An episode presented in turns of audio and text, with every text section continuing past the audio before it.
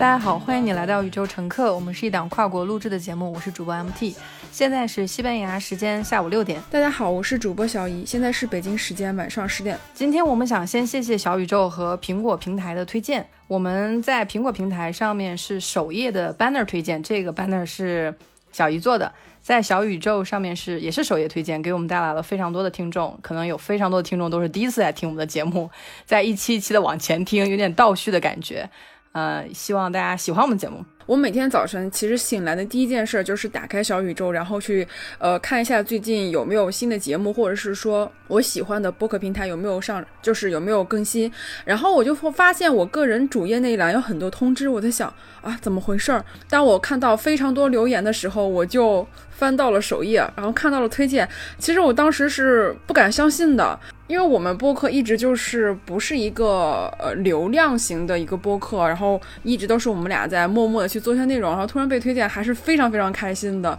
大概两三天的时间里面，我们认识了非常多的听众，然后包括有很多人关注了我们，我们非常感谢你们的支持，也是我们接下来就是做下去的动力。也非常感谢第一位给我们节目打赏的剪子同学。嗯，他在关注了我们的微信公共账号以后，在我们那个微信公共账号有了第一笔打赏，是我们的一个里程碑。谢谢你的支持，而且打赏的金额还挺高的，我觉得非常非常感动吧。嗯，这是这也为我们接下来就是有一天如果我们去办线下那个见面会的时候，也是我们第一笔基金。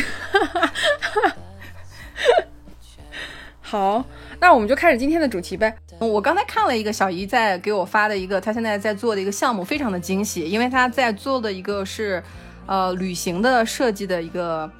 像一个海报一样。结果那个海报是普拉多博物馆，是就是在西班牙当地的一个博物馆。嗯，我非常惊喜的看到小姨现在的个人的工作室发展的非常顺利，而且她在做的一些项目跟全球旅行也非常有关系。这也是我们之前宇宙乘客一直在。展望的一种未来生活方式，我们的内容和生产地点和朋友，有可能将来都会越来越多元。嗯，对。其实，在我接到这个项目的时候，我是非常开心的。就是第一，我是个人非常喜欢旅行，包括去不同的地方。其实我在做的时候，在最开始做的时候，并没有带着这种什么全球性或者是说呃国际化的这种感觉，而是。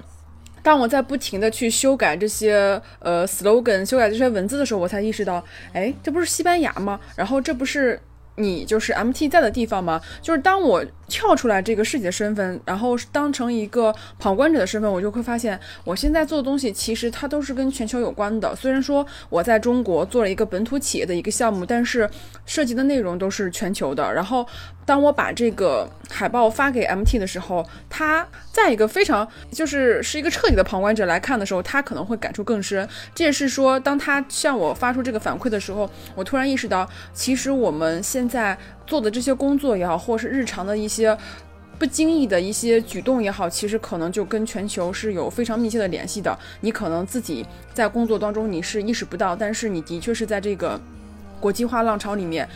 作为一个参与者，然后去改变了一些事情，或者是去带来了一些小小的波动。我看到这个海报，首先就会被它吸引，因为它真的敢用一个西班牙人的馆长的照片，其实也不是非常帅了，但是就是看起来戴个眼镜特别博学的样子。我会在想，就是。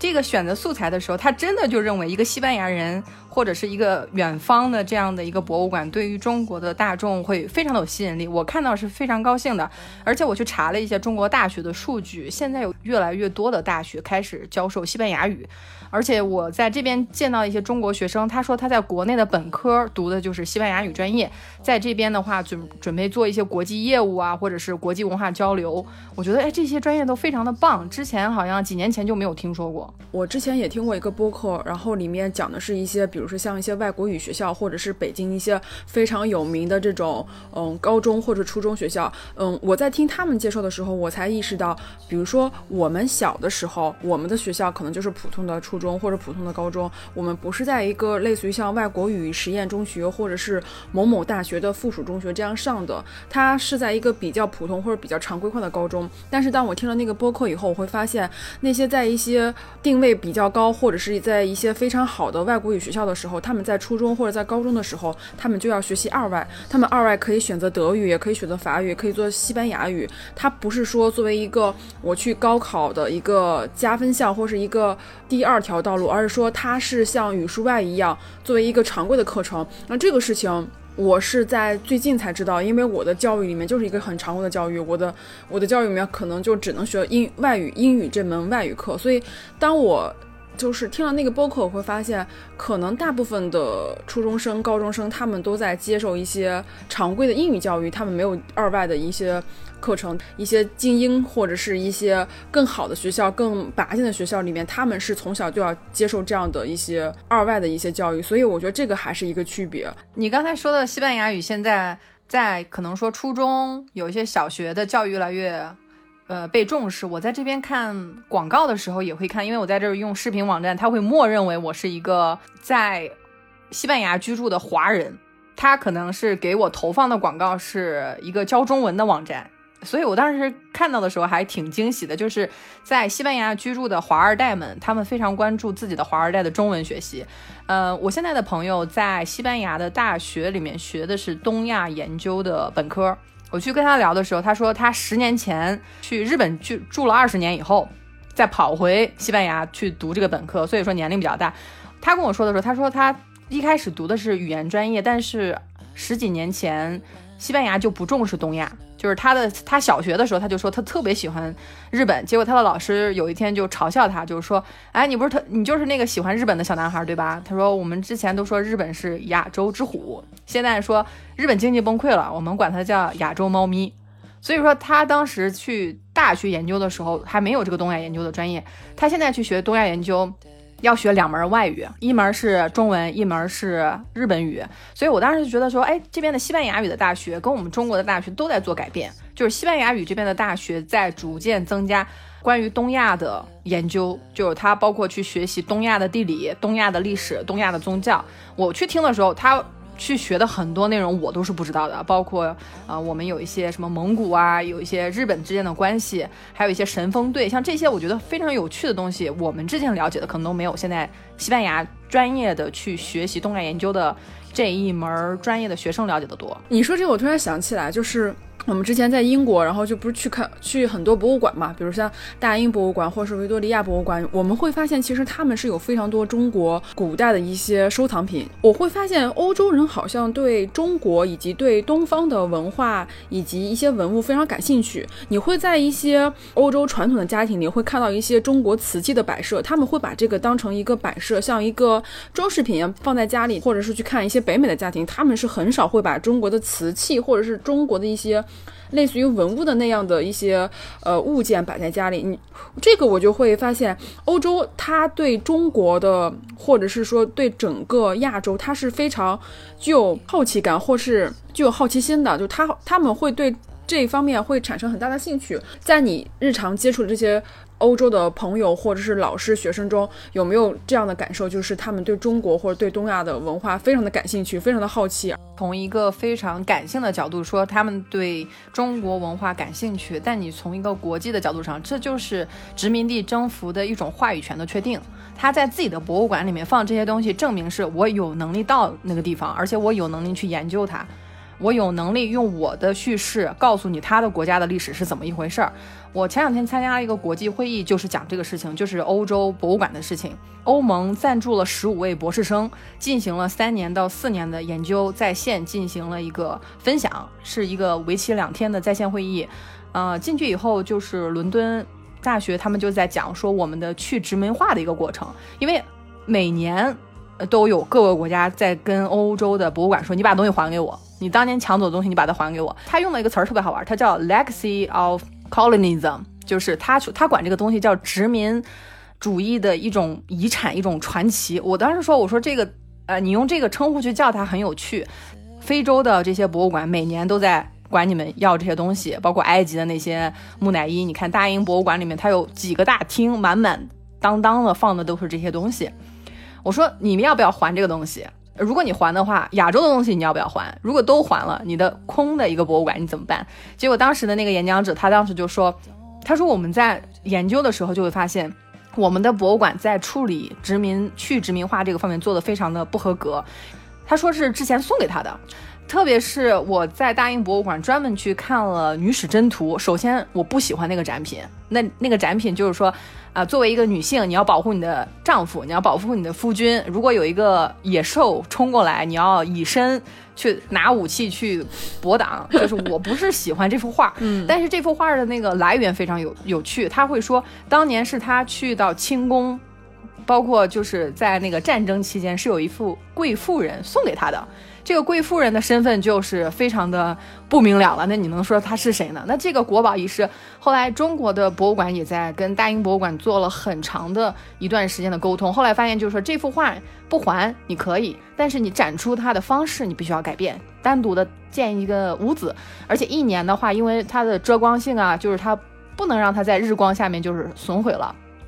所以说，一年的周期大概只有几周的时间是展出的。我非常幸运，就在那几周的时间，在大英博物馆看到那幅画，就保护的非常的严格。就首先它几乎是藏着的，就像一个密室一样，在一个大厅的尽头有一间小屋子，让你进去以后呢，各种的灯光调的都非常非常的暗，然后没有人说话，中间就是那幅女史箴图。所以说这个东西它。不是说他真的感兴趣，他当时英国收藏的很多东西，他会有沙龙啊，还有一些国际买手啊，包括国际大盗啊，我们看的很多电影也是关于这个东西。它首先是背后代表的财富，它本身的这个价值，文物的一个价值是很难判断的。我们也有一些香港的首富，他去拍下来一些圆明园的兽头。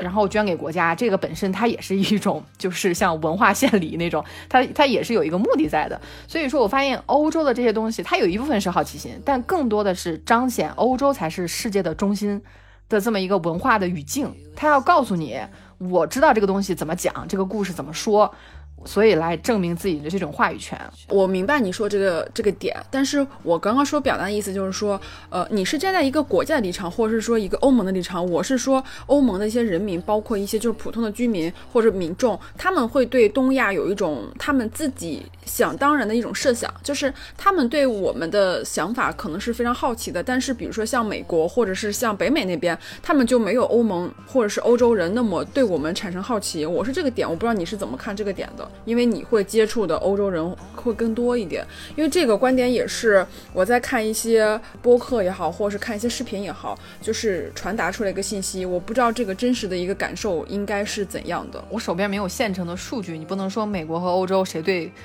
呃，东亚更关心。但是我从学术的角度来说，欧盟中心论、欧洲中心论真的是雷打不破。嗯，他去做研究的时候，我前我前两天参加那个会的时候都惊讶了，你知道吗？就是赞助的这些学者，他们去思考的一个出发点就是我们欧洲的未来，因为他现在欧洲在夹在中国和美国之间嘛，他又不是全球第二，对吧？他是他是一个整体的话，算全球第三。他如果还在家里打家务战的话，那他可能说全球前五都排不上吧。所以他有这个定位的一个危机，而且整个欧洲的语言执行语言有英语、法语、西班牙语。它在这个语言上面就没有统一。一个欧洲的官方网络要有二十四种语言，它每年花在欧盟的这种翻译的费上面是十亿欧元，聘用各种的翻译啊，然后去把不同的文书、不同的政治报告翻译成各种各样的语言。所以他自己的这种身份认同上面，他既喜欢包圆，但是确实是爱尔兰人参加会议的时候就说。大家都不说爱尔兰语，就说英语，他就生气了。他的报复方式是两周之内只说爱尔兰语。我说这个就就好像有点说他自己没有把这个东西想清楚。他既想保证说，哎，大家每人拿一个不同的名片，你保留自己的多元性，但是他又没有说这个事情在谈的时候怎么样高高效化，怎么样大家把那个力气往一块儿使。他他没有这个中心的这么一个议题，把这个事情做了。你刚才说美国那个东西，首先是。美国的我，我非常幸运的就是，因为我非常喜欢博物馆。嗯，我去纽约的时候，大都会博物馆也去过；自己旅行的时候，法国的卢浮宫的博物馆也去过。在英国留学的时候，大英博物馆去了不止二十次，每次都是带着水和三明治在里面一待待一天。为此还专门办了会员证，就是为了能够免费存包。在这个过程中，我会发现博物馆它真的是一个国家自信心的体现。那非常多的美国人的自信和德德国人、法国人，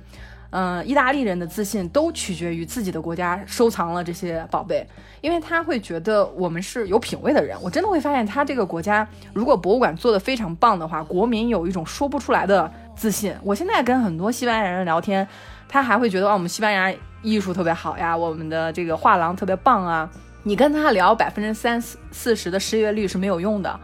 我我去跟一些西班牙人聊天的时候，他还是非常的骄傲。所以我发现博物馆它。不仅仅只是一个好奇心，它还是一个政治上面去加强民众对一个国家的认同感的一个非常好的手段。就是我最近做的项目，不就是关于旅行的项目吗？就是当我在去做这个西班牙这个项目的时候，发现就是他介绍的是西班牙普拉多博物馆。我特地去就是谷歌了一下，因为我觉得。我在去做这个设计的时候，我要了解它这个博物馆到底是一个什么样类型的，包括它现在在国际上一个地位，包括它的展品都展出了哪些非常重要的一些画作，我才发现哦，原来它的地位非常之高。它像卢浮宫、大英博物馆这种的是同类型的，我才发现。在我去做这个搜索搜寻的时候，不管是我的工作也好，还是说我日常的一些搜索也好，你会发现它都是有关系的，就是它都在不停的让你不断的一些输入，然后我才知道，哦，原来在西班牙是有一座非常非常优秀的博物馆。而我以前的认知就是说啊，我觉得大英博物馆已经很好了，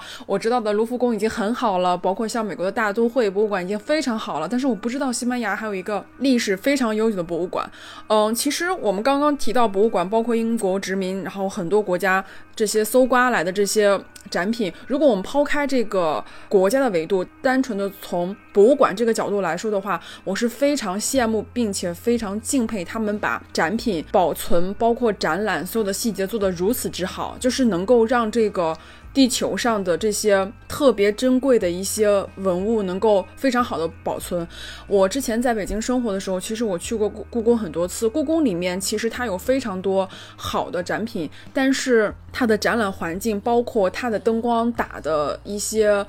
感受，包括你再去看的时候，它是非常的，我不能说是落后，但是我觉得非常的对文物是一个没有一个很好的呈现，就是它可以用一种更好的，或是更先进、更科学的打光方式以及保存方式，让整个展品看起来更好，或是能能够让大家更清晰的看到。但是在整个展览的过程中，有一些有相当多的一些展品，其实它是没有被很好的展现出来的。当你去看了国外的这些博物馆，国外这些展品，他们怎么去做？做一个布展，或者怎么去做一个展示柜，怎么去把这个灯打到这个物体上的时候，你就会发现差距还是非常之大的。就是如果抛开这些所有的侵略也好，或是掠夺也好，单纯的从这些展示，我会发现真的是要向国外学习，因为它真的是能够把这个东西储存的很好，然后又向民众普及的很好。我记得我在北京看了一些展品的时候，其实它的一些简介也好，包括一些其他简介。都不是很多，那些展物感觉感觉也没有生气，所以我就觉得，哎，可能有一些点是我们需要向国外这些博物馆去学习的。我们之前也看陈丹青的那个纪录片，他们在讲大都会博物馆的时候，他特别提到大都会博物馆那个苏州园林，他说做的非常好。其实这个我没有亲自去感受过，你是感受过的，你就会发现，其实他们用他们先进的科学技术以及非常好的一种对艺术的这种。态度会让大家，不管是你是美国人，还是中国人，还是其他世界的任何一个角落的人，你在去感受的时候，你就有一种身临其境的感觉。我觉得这一点，他们的沉浸式做的是非常非常好的。我在英国，我们俩一起逛了非常多的博物馆，不管是设计博物馆，包括还像一些动物的博物馆，我们都可以非常直观的去看这些。展物，我觉得这个不管是对于成年人来说，还是对于小孩子来说，都是一个非常好的一些教育，而且它的确能够丰富人们的业余生活。我最近在看一个 YouTuber，然后他刚刚更新的就是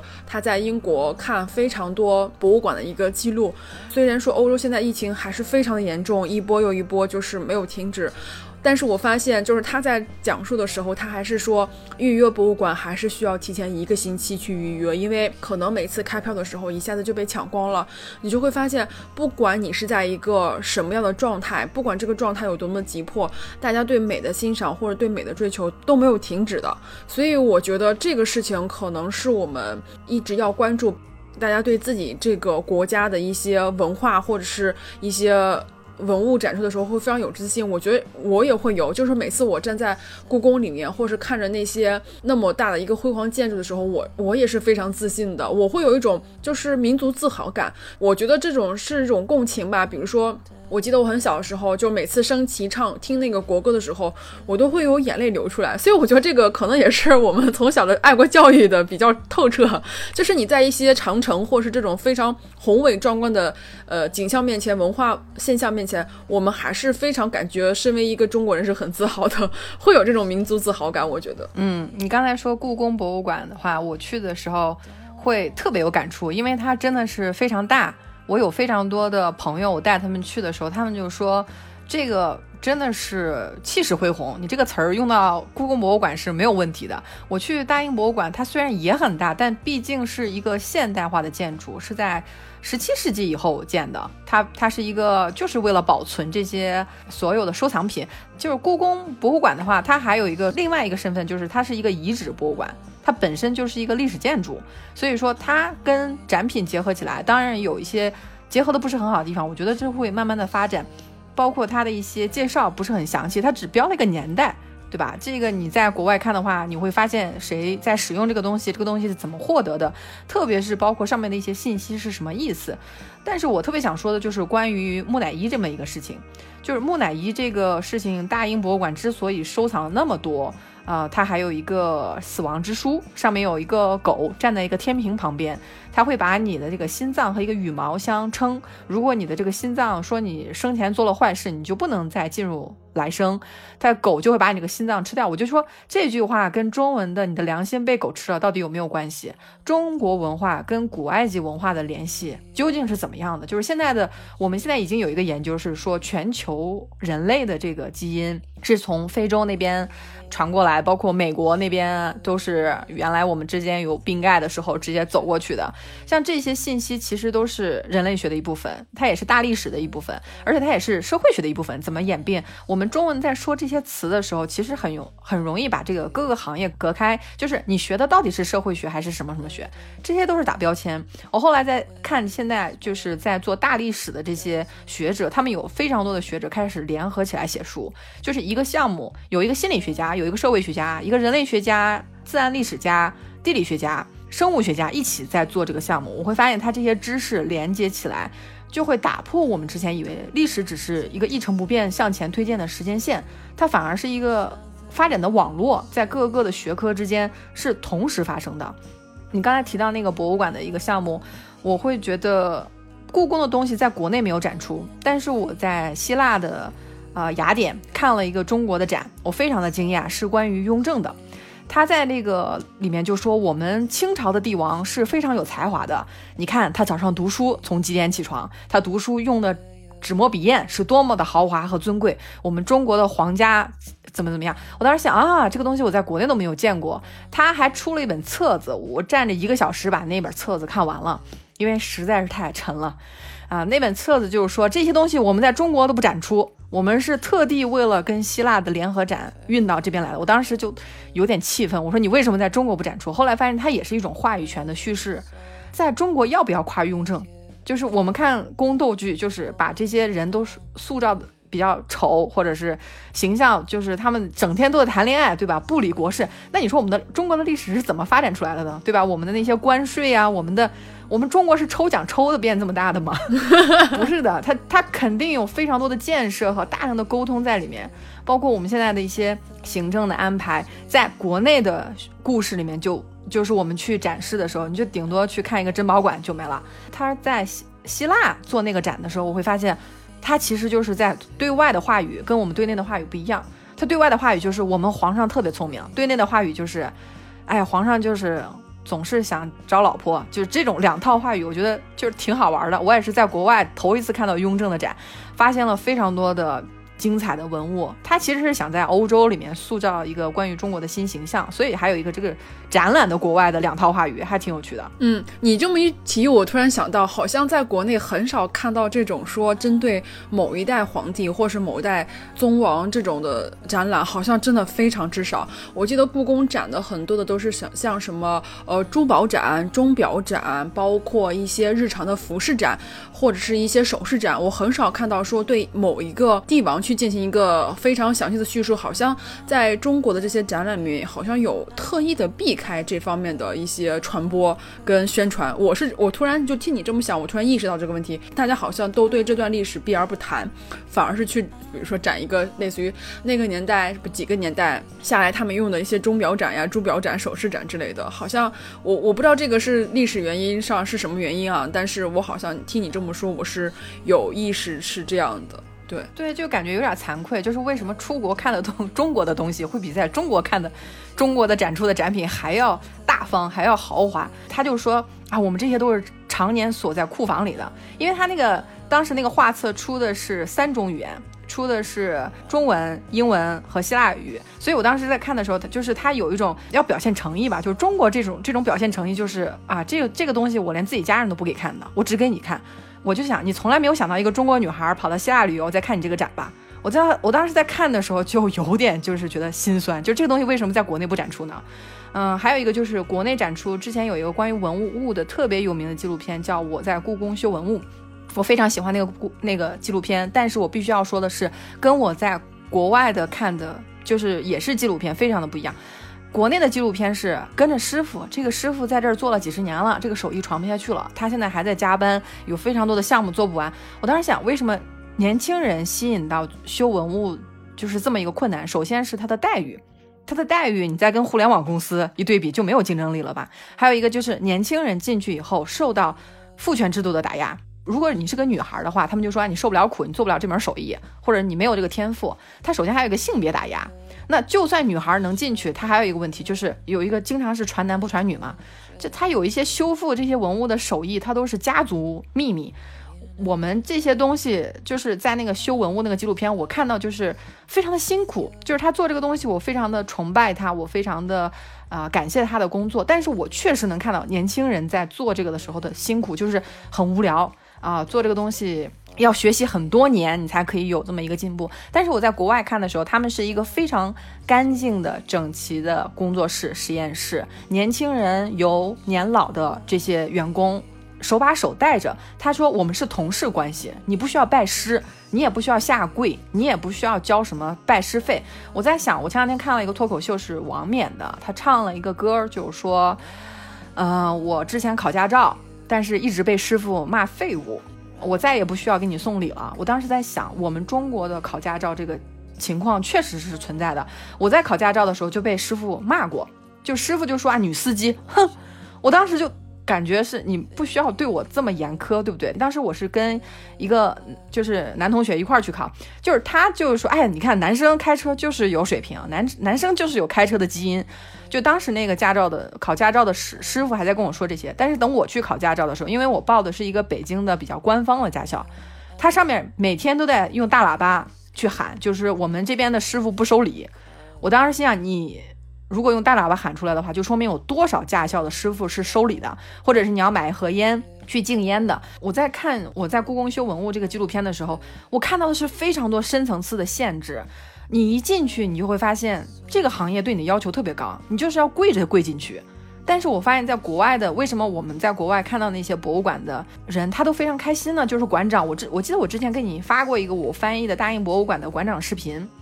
他说我在这个大英博物馆工作非常开心，我去查看这些文物，它有三。十万件这些东西我已经查过三遍了。他说他已经在那工作了三四十年的样子，就是他这种激情和快乐。是我在中国的那个纪录片里面没有看到。中国纪录片就是你要为国家做贡献，你要去献身，你要去把这个手艺一代一代的传下去，把这个手艺叫非文嗯非物质文化遗产，非物质文化遗产传下去。但是我在国外看的时候，就是说这些东西特别有意思，特别吸引我。我从小的时候我就喜欢研究这个东西，等到我长大的时候，我就在这个地方工作，我非常快乐的去跟这些来到大英博物馆的人交流，他们不会说。啊，我能回家了吗？我的腿好累啊。他们说我能再看一个吗？我能再看一个吗？就是当时我去在 YouTube 义务翻译这个视频，这个视频我们可以放在我们的宇宙乘客的公共账号这一期的描述里面，就是感兴趣想去看大英博物馆的这个馆长的。应该只有十分钟的一个视频，然后我翻译的中文字幕，然后大家可以去看一下。就是他的这种热情和就是对这种知识的好奇，是我在看中国的纪录片没有感受到的。其实近几年中国的纪录片其实涌现了非常多，尤其是像美食啊，包括中国的这些传统的手工艺之类的一些纪录片。可能我们比如说在外面这种互联网公司或大城市生活，我们可能很少去接触那些电视上那些电视节目。那比如说像十一十月一我回家的时时候，我就会发现电视上就在不间断的播放各种各样的纪录片。我会发现，中国很多这种类似于像非文化、呃物质遗产这些手艺也好，或者这些呃事件也好，他们都会说啊，我们这代人如果接下来没有年轻人加入的话，这个东西就失传了，这个手艺就失传。你会发现，这个事情就是年轻人都不做了。就是年轻人好像不太喜欢说，我坐在那里，然后每天去研究这些，呃，早些年的事情。他们可能更热衷于去做一些更加现代或者更加科技化的一些事情，反而是这种老的事情好像都没有人做了啊。包括你说这个传男不传女这个事情，其实我前几天就是跟一个朋友吃饭，我们其实就在聊嘛，因为大家都在彼此都在工作，然后都在一个。互联网的一个环境里面，包括他在的那个公司，其实还是我比较喜欢的一个公司。但是当他去跟我叙述一些事情的时候，我就会发现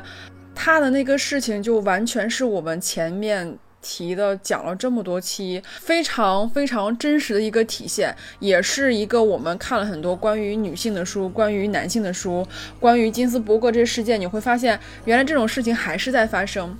他跟我讲，他说他女上司在今年马上分娩之前，就是他马上就要分娩了，但在他分娩之前，他把团队里面那些已婚已育的女性都辞掉了。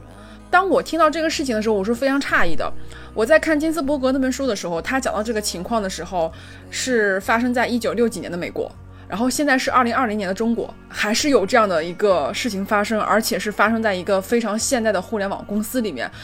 整个谈话我都觉得有点有种愤怒感，就是油油然而生，你知道吗？就是我不敢相信，一九六几年发生的事情到现在还在血淋淋的发生着，而且就是发生在我我同事身边，好像这个事情，女性的这个事情，不管是从这些传统手艺也好，还是说非常现代这种传统的工作环境里也好。女性依旧在非常非常的受打压，或者是说某些女性还是在受打压。是的，而且我们之前多次讨论过，女性在职场上面的发展。如果说你的职场升升职期，你会有一个隐藏的天花板。这个天花板就是当你要在带重大项目的时候，就一定要看你的年龄。首先，如果你非常小，年纪非常小，你只能做一些初级。啊，工作人员。但如果随着你的工作经验增加，你也会根据你跟你的生育年龄相撞，那这个时候真的是一个无解项。那很多人就必须要做出辞职，回家先带小孩，两三年以后再复出。那再复出以后，你可能之前的那个冲劲儿，你所有积攒的行业里面的。呃，联系也好，不管是一些经验也好，你你可能断层两三年，所以说这个东西对女性的确是非常不利的。我们也是在想，我在看金斯伯格那本书的时候，我就在想，他他一个非常强调的一个部分就是一次一个脚一个脚印儿的去做。职场上的女性，如果每一个脚印儿，如果每一个女性受到困难都辞职了，或者说是呃都回家都带孩子去了，那表面上看是我个人的选择嘛。但是你在整体数据上，你不就是把更多的工作岗位让给了男性吗？而且我之前还有一个想象，就是为什么这个社会有一些治安的不够良好，也会影响女性的生殖规经验呢？就是说，你天一黑你就不要出门了，特别是女生就不要出门了。为什么呢？因为这个社会很危险。那这个社会从来就没有想好，为什么要把那些猎食者，把那些会摸别人屁股、大腿的人好好教育一番？他们也没有想过这个问题。他们只是说女孩不要出去，而且特别是前一段时间，你跟我说过一个深圳也开始有粉红的女性车厢，我当时一直就不认可女性车厢这件事情。他的意思就是，如果你不进女性车厢，那你被摸屁股，你就是你活该。你为什么要把车厢这种人人都可以进的东西，一定要分成男性车厢，就是普通大众车厢和单独的女性车厢？我本来就是觉得日本这个东西本来就是要跟世界相对比，然后把这个东西取消掉，去管管那些拍爱拍底裤的那些男生的手，把这个咔嚓声给取消掉，而不是说深圳去跟他学也建一个女性车厢。看似这个事情是非常有利于女性的，但是你如果从一个更高的角度，或者是从一个更加社会现象的一个角度，发现你这个东西就是在纵容别人，这个东西就好像为女性被摸、被拍、被吃豆腐是一件。很正常化的事情，所以我们得建一个女性车厢来保护他们，而不是说你要去建一些什么样规则去惩罚这些男性。我觉得这个东西，如果是说。呃，是一个看似对女性很有利，但是实际上它可能会让这个事件或让这个现象反而会更加严重的一个事情。但是，所幸我目前来看，好像只有深圳有这样的车厢，哦，其他城市应该暂时还没有。挺好的，希望不会有，希望深圳是考虑一下把这个取消掉。就是谁敢摸女生的屁股，就是大家周围的男生看到以后就可以瞪他嘛，你不一定上去跟他打他，或者，但是你要知道，女性是生活在一个更。怎么说害怕被别人摸屁股的一种场景里面，我希望下一代的女孩长大起来，她就听我们的播客像听天方夜谭一样。她说不会吧？你走在路上还要担心被摸屁股吗？我就是在过红绿灯的时候被摸屁股了。这个事情我是多少年都没有跟任何人提过，就是那天特别恶心，但是就是心烦意乱。我穿的是一个挺普通的裙子，但是那个人就在后面摸了一把，而且我看他的时候他还瞪了我一眼，就是那种。我摸你怎么了？你有本事大叫吗？就是在大家都过马路，所以我现在要传达的一种就是这个东西不是你的个人体验，也不是仅仅你被摸过屁股，是很多人就抱有侥幸的心理，说这个女孩又不会叫，或者她就算大叫怎么样，她都不敢来抓我，她抓我我还可以再摸她几把。所以当时我就感觉。我们现在要把这个东西说出来，就是让很多的男性成为我们的同伴，并不是他有意的去纵容，而是他不知道女性的这个事情。就是这个事情，我没有跟任何人说过。有很多我的很好的男性朋友，他也是不知道这个事情的。在他第一次听到这个事情，他也很惊讶。我后来才知道，原来我也有我的错误，就是我没有释放这个我很在意、我很生气的这么一个信号。所以他说。你说的这些东西我都不知道，我以为你们女生嗯过得比我们更自由，就是你们想穿什么裙子都可以穿裙子呀，或者你们不用背负这种买房买车的压力呀。但是我说不是的，就是在升职的过程中，你的领导会默认为你的男性的同事比你更有升职加薪的资格。我们还是要多交流，有非常多的男性在听我们的播客，我会我会觉得他们将来都会成为我们的同伴。他们会说，哎，我去听播客，发现这个事情不是说一个人的个人现象。再次有人发生的时候，我也不会说啊，你穿的裙子太短了，或者你太不小心了，或者你出去呃怎么怎么样，你太晚了。我前两天跟参加了一个线上的呃一个活动，我就说，呃我在伦敦被抢过手机这件事情，结果一个西班牙人说我们西我们那个西班牙更危险。我当时跟他说了以后，我说你不应该是以你的国家这种更危险去恐吓一个女孩子，或者把她当做聊天。我说这是每一个人的任务。我说我非常喜欢西班牙，我希望它能够更安全。呃，经济发展更好，有更多的经济机会，那说不定将来我还能在西班牙大学里面教东亚研究呢，是不是？就是这些东西，我是希望大家能更好，而不是说，哎呀，你这个你晚上就不要出去了，或者是你你在这边要小心你的钱包。我们要更多的人去知道，说有女孩在面临这种威胁或者是担惊受怕的时候。它不是个人的问题，它是一个社会的问题。这个城市是应该让每一个生活在其中的个体都能够安心的、快乐的走在街上，而不是说我担心今天会被摸屁股。我记得我们之前有聊过，就是说被摸屁股、摸大腿这件事情的时候，我当时发生的时候，我就以为这件事情是我自己是一个随机事件，只不过是一个凑巧。那当你说了，然后当我去问我的朋友，我的朋友说他被摸过屁股之后，我才发现啊，这个可能是一个非常日常的那个事件。然后前几天我们那个节目不是上了小宇宙嘛，然后我就把那个截图。发到朋友圈里面，就有几个女生单独私信跟我说，说我也被摸过屁股。我当时才会发现，哦，原来这不是一个偶然事件，不仅仅是我，你，我们周边的朋友。就连一些我们不是很熟悉，或是是一些朋友圈的一些同事也好，或者是像一些不是很熟的一些朋友也好，他们也经历过。而且他在跟我单独私聊的时候，他说他的朋友也也被摸过，所以我就会发现这个事情是非常严重的。我之前其实是非常非常避讳，或者是说很少在朋友圈去提到说啊我被摸屁股了，或者是说我的小的时候被谁谁谁说过骂过，我我很难去把这种这种事情发出来，因为我觉得这是一个。这是一个羞耻，这是一个对我自己一个非常不好的一个正面的不好的一个影响。但是我会发现，如果我不把这些事情说出来，如果我不把我的经历说出来，很多人他是没有意识的，很多男性他也没有意识说啊，原来我这种不经意的一句话。是伤害了你，或是伤害了你二十多年。包括我前几天也在朋友圈发发，我说我有幼儿园的时候就被一个男生说，因为我太胖了，所以他不跟我玩儿。这句话可能在他说的时候他是无心的，但是你就会发现他的这种无心的话，我记了二十多年。那我选择把它用朋友圈。的方式发出来，我就是想让很多人知道，也许你小时候不经意说的那些话，可能会对一个女生造成一个非常长，包括可能是一终身的一个伤害。我们需要去说，把这件事情说出来，并不是说我们要示弱，或者是我们求得关注，或者是说我们希望这个社会能够。对女性开一条捷径不是的，我们是需要把问题说出来，然后去把这个问题解决掉。很多时候我们都是说男性男女要平等，然后女性要解放。那如果说你不要上班了，你在家带孩子，或者是说女性的职责就是在家就是做饭、带孩子、收拾家，那男性是永远得不到解放的。你要意识到，男性的解放一定是需要女性的参与的，而不是说。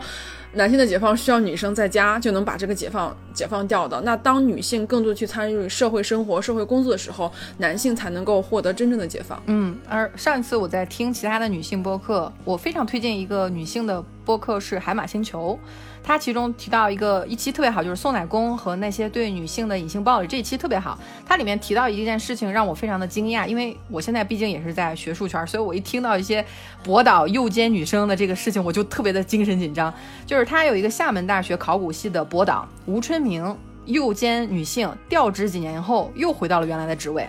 我就非常的惊讶，就是这件事他怎么还可以再回到原来的职位上？就是这件事没有人在乎吗？所以说，我 我也在想，我们的播客既然有人在听，我们也要选择一些重要的事情来说。说如果说女性在精神上打压，就说，呃，你想从事学术，那你就要给男性导师呃做什么样的？包括还有一个浙江大学的一个女博士生跳楼了，就是被她的导师就是有这种精神上的打压或者是性骚扰，但是当时没有留下任何的。证据这个事情在微博上面的热热搜待了几天，也就默默消失了。如果说你表面上说啊女女性你想去学习可以啊，你想去工作可以啊，但你职场上有天花板啊，已婚未育的就是要辞掉。这些隐性的社会的这些零散的声音，我们都觉得啊是我点儿背，是我这家公司不好，是我这个。就是这个学校不好，或者是我这个导师不好，他其实不是的。就是说，你这些道路，如果每一条道路都堵死的话，那所有的女性就只能在家生孩子。如果说有非常多的道路可以走的话，我们就是女性和男性其实是一个分担社会一个压力的一个过程。那同时也可以互相支持，不是说男性会觉得啊，所有的压力都在一个人身上。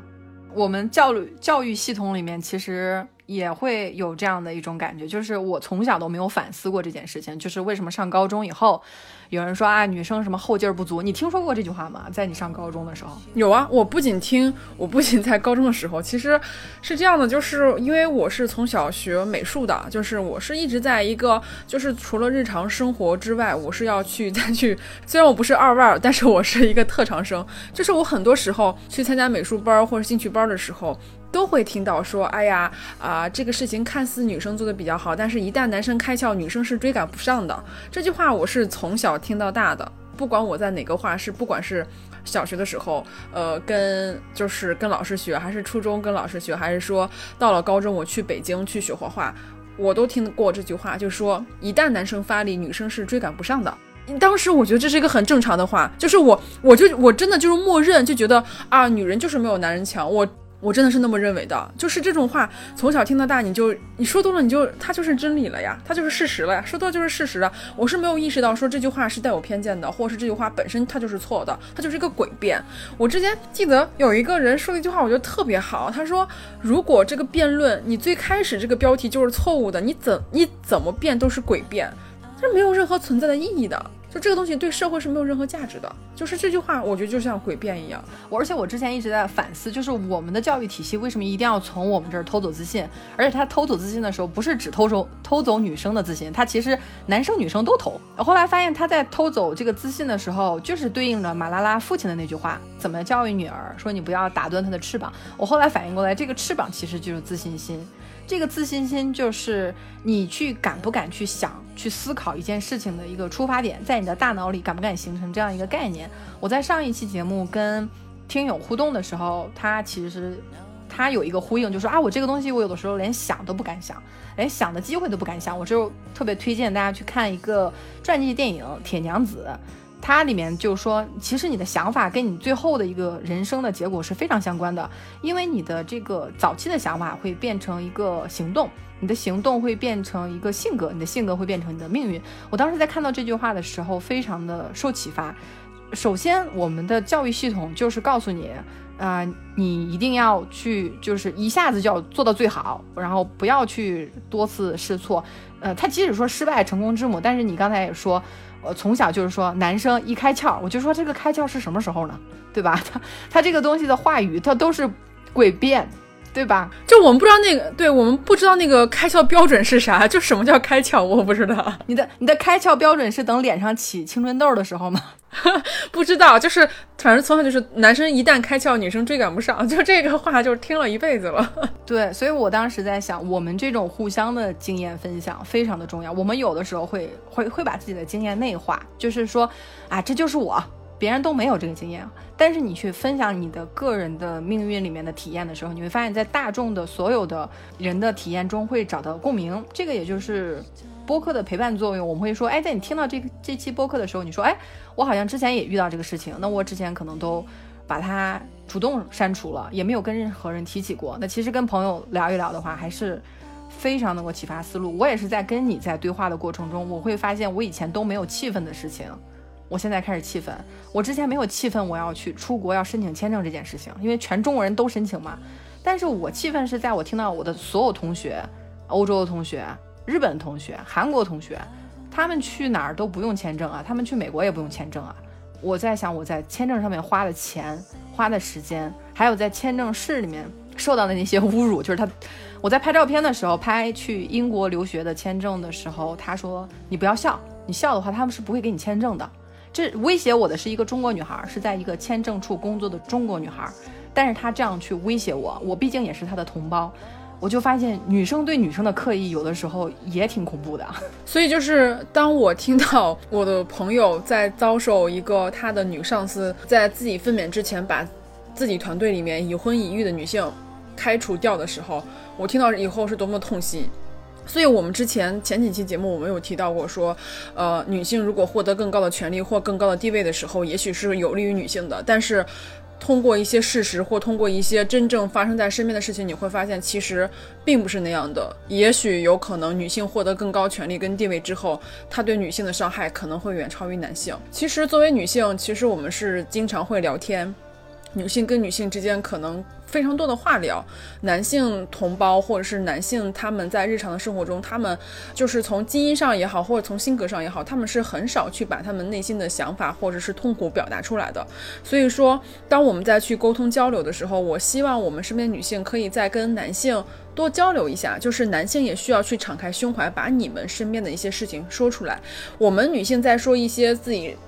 不愉快经历。身边一些不好的、不公平待遇的时候，我希望男同胞们也可以把他们在生活中遇到的一些不公平待遇或是一些挫折也说出来。交流不仅仅是仅限于女性跟女性之间，我觉得更多的交流也要在女性跟男性之间。沟通，因为很多事情我们如果不说的话，男性他是不知道的。就像他不知道我们会被别人摸屁股，他不知道就是在地铁上无时无刻都在发生着这种事情。多去沟通，这样的话，可能很多事情误解。就会少一点，然后很多事情可能也会在一些潜移默化中慢慢该改变。如果停止沟通的话，可能这个事情并不会变好。我觉得，嗯，而且我发现上一期的留言里面，我发现很多人是在做饭的时候、跑步的时候听我们的节目，这也在改变着我的听播客的一个习惯。我现在就是早早上在吃早餐的时候会听一些节目，发现就好像以前就是一个人吃早餐嘛，挺孤单的。哎，现在好像就是听一个播客，里面有两三个人在聊天，发现还就是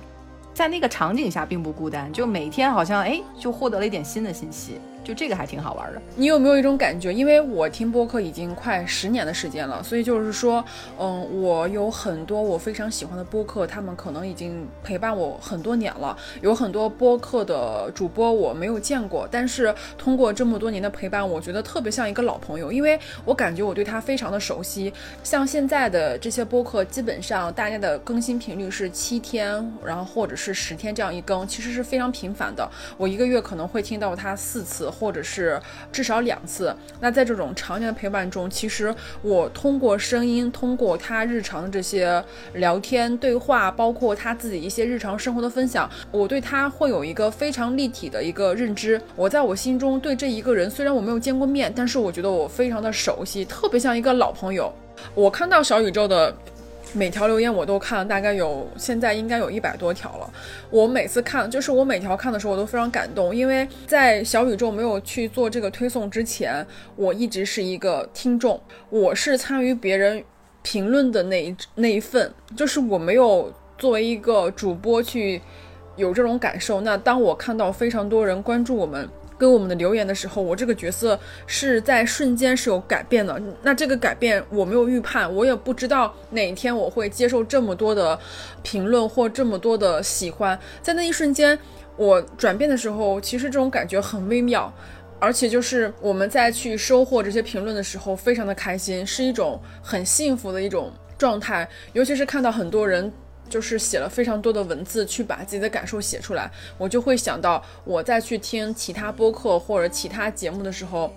如果真的是有感而发或是非常有感触的时候，我也会给主播留很多发自肺腑的这些留言。你就会发现这种互动是非常有温暖的。呃，我说这么多就是希望，如果某一天你在听某一个播客，如果你非常有感想的话。大胆的说出你的想法，不管你喜欢还是不喜欢，可以把自己的想法公开的说出来。我觉得大家促成这样一个交流是非常好的。嗯，我也发现了非常多的感人的评论。呃，我们上一期其实聊到那个社交困境，它的那个英文的准确发音应该是 dilemma。Social dilemma，我我上次的发音不准确，我就不重复了。嗯，就是这个有一个人就是 说要请注意发音，我说好的，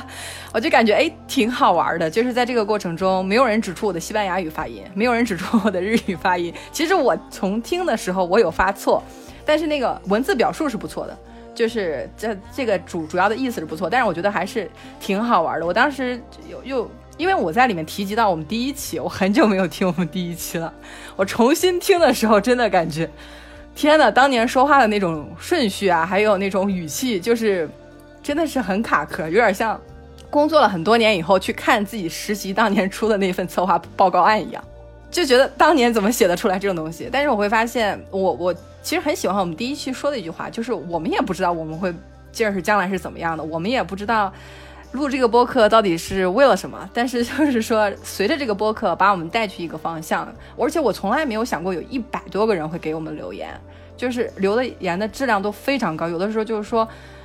太高了，就是给我们指出一些书啊，或者是一些啊作品啊，我觉得都非常棒，我非常感谢这个播客的平台，所以我们就。呃，一直前进，一直纠错。如果就像我们之前说的，有有错没关系啊，爬起来就好了，重新发一次这个音就好了嘛。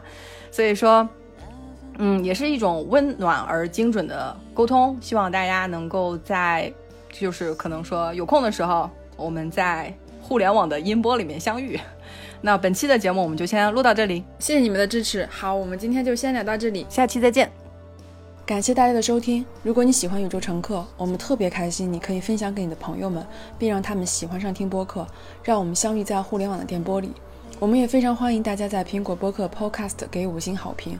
最后再次提醒大家，我们的播客可以在小宇宙、网易音乐、喜马拉雅等国内各大平台收听，同时也可以在 Spotify、Castro 等国外播客平台收听。欢迎关注、点赞、分享，非常感谢大家的支持。今天想分享一首我们都非常喜欢的歌手 Lady Gaga 的一首歌，叫《九幺幺》，是 Lady Gaga 在服用精神治疗药物期间写的。不管是歌词还是 MV，都展示 Gaga 在治疗期间的幻想和感受，非常推荐大家去看一下 MV，拍得非常棒。